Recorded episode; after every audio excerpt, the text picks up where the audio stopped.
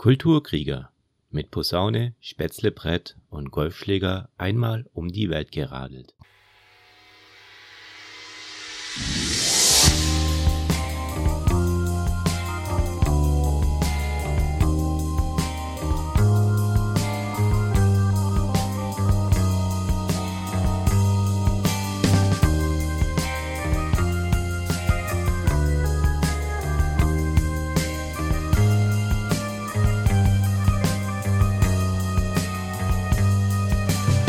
Schmetterlinge lachen hört, der weiß, wie Wolken schmecken. Der wird im Mondschein ungestört von Furcht die Nacht entdecken. Der wird zur Pflanze, wenn er will, zum Tier, zum Narr, zum Weisen und kann in einer Stunde durchs ganze Weltall reisen. Der weiß, dass er nichts weiß, wie alle anderen auch nichts wissen. Nur weiß er,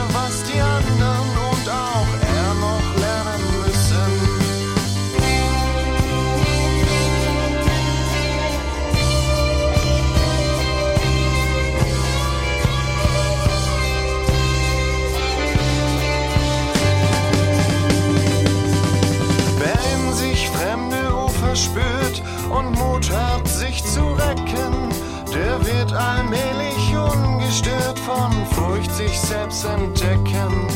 Abwärts zu den Gipfeln seiner selbst blickt er hinauf. Den Kampf mit seiner Unterwelt nimmt er gelassen auf.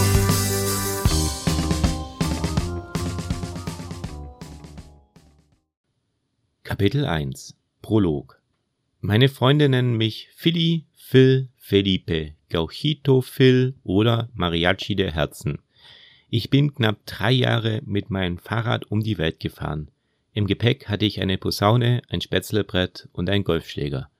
Alle zwei Wochen war ich beim Ulmer Radiosender Free FM mit dem Sendungstitel Philly Round the World zu hören. Ich produzierte unterwegs meine Sendung mit meinen Reiseanekdoten, spielte landestypische Musik ein und interviewte Leute in der ganzen Welt. In den Interviews ging es entweder darum, andere Individualreisende vorzustellen oder uneigennützige, selbstlose Projekte zu präsentieren und damit zu unterstützen. Meine Art und Weise, wie ich reiste, brachte mir den Titel Kulturkrieger ein und dieses Buch erzählt meine Geschichte. Ich denke, dass dieses Buch im Vergleich zu anderen Fahrrad- oder Reisebüchern wohl eher untypisch ist. Ich habe noch keines gelesen, aber wie mein guter Freund Olaf immer zu sagen pflegt, um ein Buch zu schreiben, muss man entweder ganz viele Bücher oder kein einziges gelesen haben. Wer also erwartet, dass auf technische Einzelheiten der Fahrradmechanik Vorschläge für wunderschöne Routen oder die 10 besten Fitness-Tipps, die 100 leckersten Restaurants oder die 10.000 schönsten Strände der Welt eingegangen wird, der wird leider enttäuscht werden. Andererseits, wer in sich fremde Ufer spürt und Mut hat, sich zu recken, der wird allmählich ungestört von Furcht sich selbst entdecken. Ich kann es selbst nicht besser ausdrücken und wer das Lied von Novalis, wer Schmetterlinge lachen hört, aus dem diese Zeilen stammen, nicht kennt, sollte diese Bildungslücke für sich schließen. Den Rat, den ich mir selbst geben würde, wenn ich einen Tag meiner Abfahrt in der Zeit zurückreisen könnte, wäre, besser auf mein Instrument Acht zu geben und es besser zu schützen. Angemessen der ganzen Reise würde ich aber alles genauso nochmal machen. Jedes Scheitern führt im Endeffekt zu einer neuen Lektion. Eine wichtige Lektion, die ich gelernt habe, ist daher der Umgang mit Misserfolg. Zum Beispiel, wenn man einen Sonnenuntergang und einsetzenden Regen auf einer vielbefahrenen Straße einen Platten bekommt. Yippie, die Sonne scheint mir aus dem Arsch. Die Begeisterung könnte nicht größer sein. Alles Fluchen, Schimpfen und Schreien bringt nichts. Erst wenn man sich sein Schicksal fügt und der Schlauch geflickt ist, dann kann es weitergehen. Dies zu akzeptieren und daraus zu lernen war nie einfach, aber es härtete mich ab, ich wuchs daran und wurde gelassener. Was dich nicht bricht, macht dich stärker. Skilton, Bürgermeister von Birchip. Ich gab es daher auf, die Schuld bei anderen Menschen zu suchen und überlegte, wie ich mich selbst ändern kann und gleichzeitig ich selbst bleibe. Klingt komisch, ist aber ganz leicht. Man passt sich in jedem Land an jede Situation neu an und spielt mit. Manchmal muss man seine Meinung, seine Betrachtungsweise oder seinen innerlichen Besserwisser dann auch mal an die Leine nehmen, zurückhalten und gucken, was passiert. Dies soll nicht heißen, dass man jemand nach dem Mund reden soll oder gar eine Position einnehmen, die man selber nicht vertritt. Sei offen, aber immer noch du selbst.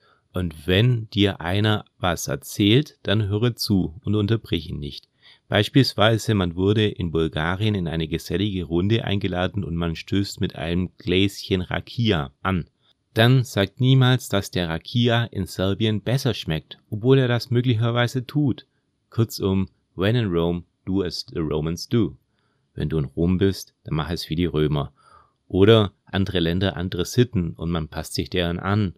Am schönsten hat es Bruce Lee formuliert, lehre deinen Geist, sei ohne Form, gestaltlos, wie Wasser.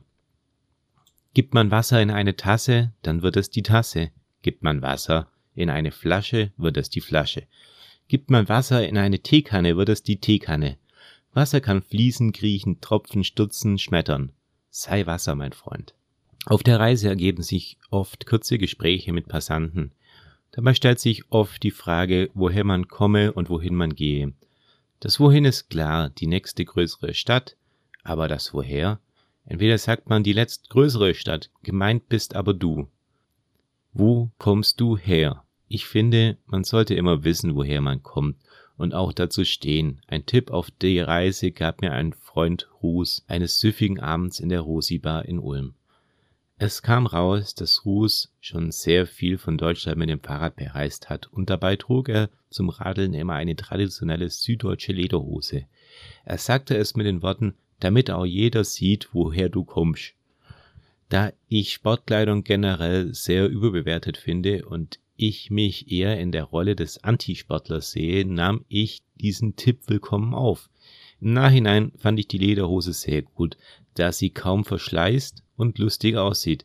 Der Nachteil ist, dass sie an heißen Tagen dann riecht, aber auch sehr durchgeschwitzt und unangenehm ist. Ich werde auf jeden Fall wieder eine Lederhose bei einer längeren Radtour anziehen, da man damit nicht nur positiv auffällt, sondern auch des Öfteren mal angequatscht wird. Darüber hinaus wird man auch oft von Passanten gefragt, welches das beste Land der Welt sei. Für einen selbst existiert kein perfektes Land, da jedes Land so wie jeder Mensch und jede Meinung Vor- und Nachteile hat. Mein Empfinden war meistens so, dass wenn ich ein neues Land erreicht hatte, war ich zwar neugierig, aber fand automatisch das Land zuvor besser. Als ich dann eine Zeit lang in diesem neuen Land war, hatte ich mich gewöhnt und es wurde zu meinem neuen Favorit. Und das Land zuvor war damit automatisch schlechter. Zurück zur Frage nach dem besten Land der Welt. Meine Antwort gegenüber einem Passanten lautete immer, dort wo ich gerade bin. Also entweder nennt man den Namen des Landes, in dem man sich gerade befindet und begründet seine Wahl zum Beispiel damit, dass es in diesem Land so viele liebevolle Menschen gibt, die einem solche Fragen stellen. Oder man sagt direkt so, immer das Land, wo ich gerade bin. Auf diese Antwort folgt meistens eine Diskussion, bei der man seine Sichtweise der Dinge genauer erklärt. Letzten Endes muss man die Situation aus seiner eigenen Sicht der Dinge sehen. Man stelle sich vor, man unterhalte sich mit einem Brasilianer in Deutschland über Europa er sagt, Holland ist viel schöner als Deutschland, dann würde bei jedem sofort die Alarmglocken hochgehen und man denkt sich, dass er nichts von Deutschland gesehen hat und keine Ahnung hat. Jetzt, da ich am Ende meiner Reise bin, frage ich mich manchmal, was wäre passiert, wenn ich bei meinem ersten großen Scheideweg mich anstatt für links für rechts entschieden hätte. Ich denke, die Antwort ist, es wäre vieles anders gekommen. Manche Orte und Freundschaften wären mir verwehrt geblieben. Ich war eben genau im richtigen Moment am richtigen Ort. Andererseits, so sagt meine innere Stimme, manche Orte und Freundschaften hätte ich gefunden. Vielleicht wäre ich immer noch unterwegs oder meine Reise hätte viel früher ein abruptes Ende genommen. Ich hätte andere Sachen erlebt und es wäre letztendlich auch ein Abenteuer daraus geworden, aber eben ein komplett anderes Abenteuer. Abschließend möchte ich in diesem Kapitel zu jedem sagen, der in seinem Kopf vorhat, mal sein heimisches Aquarium zu verlassen und einmal in seinem Leben ins große, weite Meer rausschwimmen möchte, der soll einfach loslassen, es einfach tun und einfach selbst seine Erfahrung machen. Aber um Inspiration zu bekommen, kann sich jeder gerne bei den folgenden Kapiteln Appetit holen und gucken, was man sich so für drei Jahre so in seine fünf Fahrradtaschen steckt. Aber anstatt meine Abenteuer zu lesen, packt einfach selbst euren Krempel, macht einfach los und erlebt eure eigenen Abenteuer.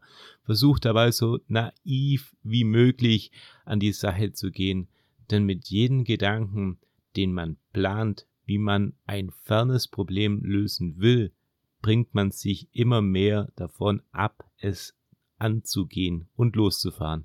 Es ist praktisch alles reine Kopfsache.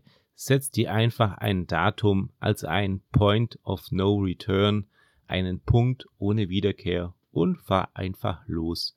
Move your body and your mind will follow. Bewege deinen Körper und dein Geist wird ihm folgen. Winston aus Bagamoyo. Es schreibt sich für mich aus der Retrospektive jetzt viel einfacher, als es damals für mich war. Die Wahrheit ist, dass das Wörtchen einfach das Schwierigste war, was ich wahrscheinlich in meinem Leben jemals getan habe. Passend hat es Alistair Humphreys in seiner Doorstep-Meile beschrieben. Die Doorstep-Meile, auf Deutsch die Haustürmeile. Bei Vorträgen, die ich gebe, werde ich oft gefragt, was ist das Schwierigste, was Sie jemals getan haben? Im Allgemeinen wollen die Leute hören, wie ich einen 300 Kilogramm schweren Karren durch die Wüste schleppte oder wie ich bei eisernen Temperaturen und heulenden Winden in einem gottverlassenen arktischen Ödland kämpfte, ein Zelt aufzubauen oder wie ich einen winzigen Ruderboot in See steche, um 3000 Meilen über den Atlantik zu rudern. Diese Dinge waren hart und auch unangenehm, aber nicht besonders schwierig, zumindest nichts im Vergleich dazu, wie schwer es für mich war, an einem warmen, schönen Sommermorgen nach einer langen Schlaf in meinem weichen Bett und einem leckeren Frühstück auf mein Fahrrad zu steigen und von meiner Haustür wegzufahren. Alastair Humphreys ich selbst habe nie ein Buch über Radreisen gelesen oder bin einem Reiseblog gefolgt. Ein Buch gab es tatsächlich, das mich inspiriert hat. Ohne Geld bis ans Ende der Welt von Michael Wicke. Es ging darum, dass der Journalist Michael Wicke einen Selbstversuch unternimmt und versucht, ohne Geld von Deutschland über den amerikanischen Kontinent an die Antarktis zu kommen, das für ihn das Ende der Welt ist. Über sein Projekt hat er natürlich eine mehrteilige Doku gedreht und auch ein Buch geschrieben. Ich fand den Typen von seiner Art furchtbar peinlich, selbstdarstellerisch übertrieben, lebhaft und sehr nervig. Er hat im Endeffekt sehr oft sein Talent der Redegewandtheit genutzt und hat sich dargestellt, dass er ein Journalist ist, der gerade eine Aktion macht und Hilfe braucht. Dank seiner Inszenierung und seinen Kameras kamen ihm die Leute auch sehr oft entgegen und halfen ihm. Aber obwohl ich die Person unsympathisch finde, so hat er es trotzdem geschafft, an sein Ziel zu kommen. Ich ziehe daher meinen Hut vor Michael Wigge. Chapeau. Mir hat er indirekt Mut gemacht, da ich mir dachte, wenn es so einer schafft, dann schaffe ich das auch. 2017, kurz vor meiner Abfahrt im Juli, wog ich über 90 Kilogramm. Ich hatte keine Kondition und hatte damals seit Jahren keinen Sport mehr gemacht. Ich war faul, rauchte täglich um die zehn Zigaretten, fand immer einen Grund zu feiern und trank täglich ein bis viele Bier. Ich hatte ein schönes Leben, mischte überall mit, kannte jeden, hatte viele Freunde in Ulm, um Ulm und um Ulm herum. Meine Diplomarbeit war abgegeben, das Studium war abgeschlossen und es war an der Zeit für einen Tapetenwechsel. Ich fahre mit dem Fahrrad einmal um die Welt, sagte ich zu allen. und packte mein damaliges Leben in Kisten. Die wenigsten glaubten, dass ich es schaffe, und zugegeben, wenn ich mich im Spiegel betrachtete, so traute ich mir selbst nicht mal zu, jemals mit dem Fahrrad Deutschland zu verlassen. Ich setzte mir einen Termin und alles, was bis dahin liegen geblieben war, würde ich auf dem Weg organisieren. Mein Name ist Philipp Zei und das ist meine Geschichte.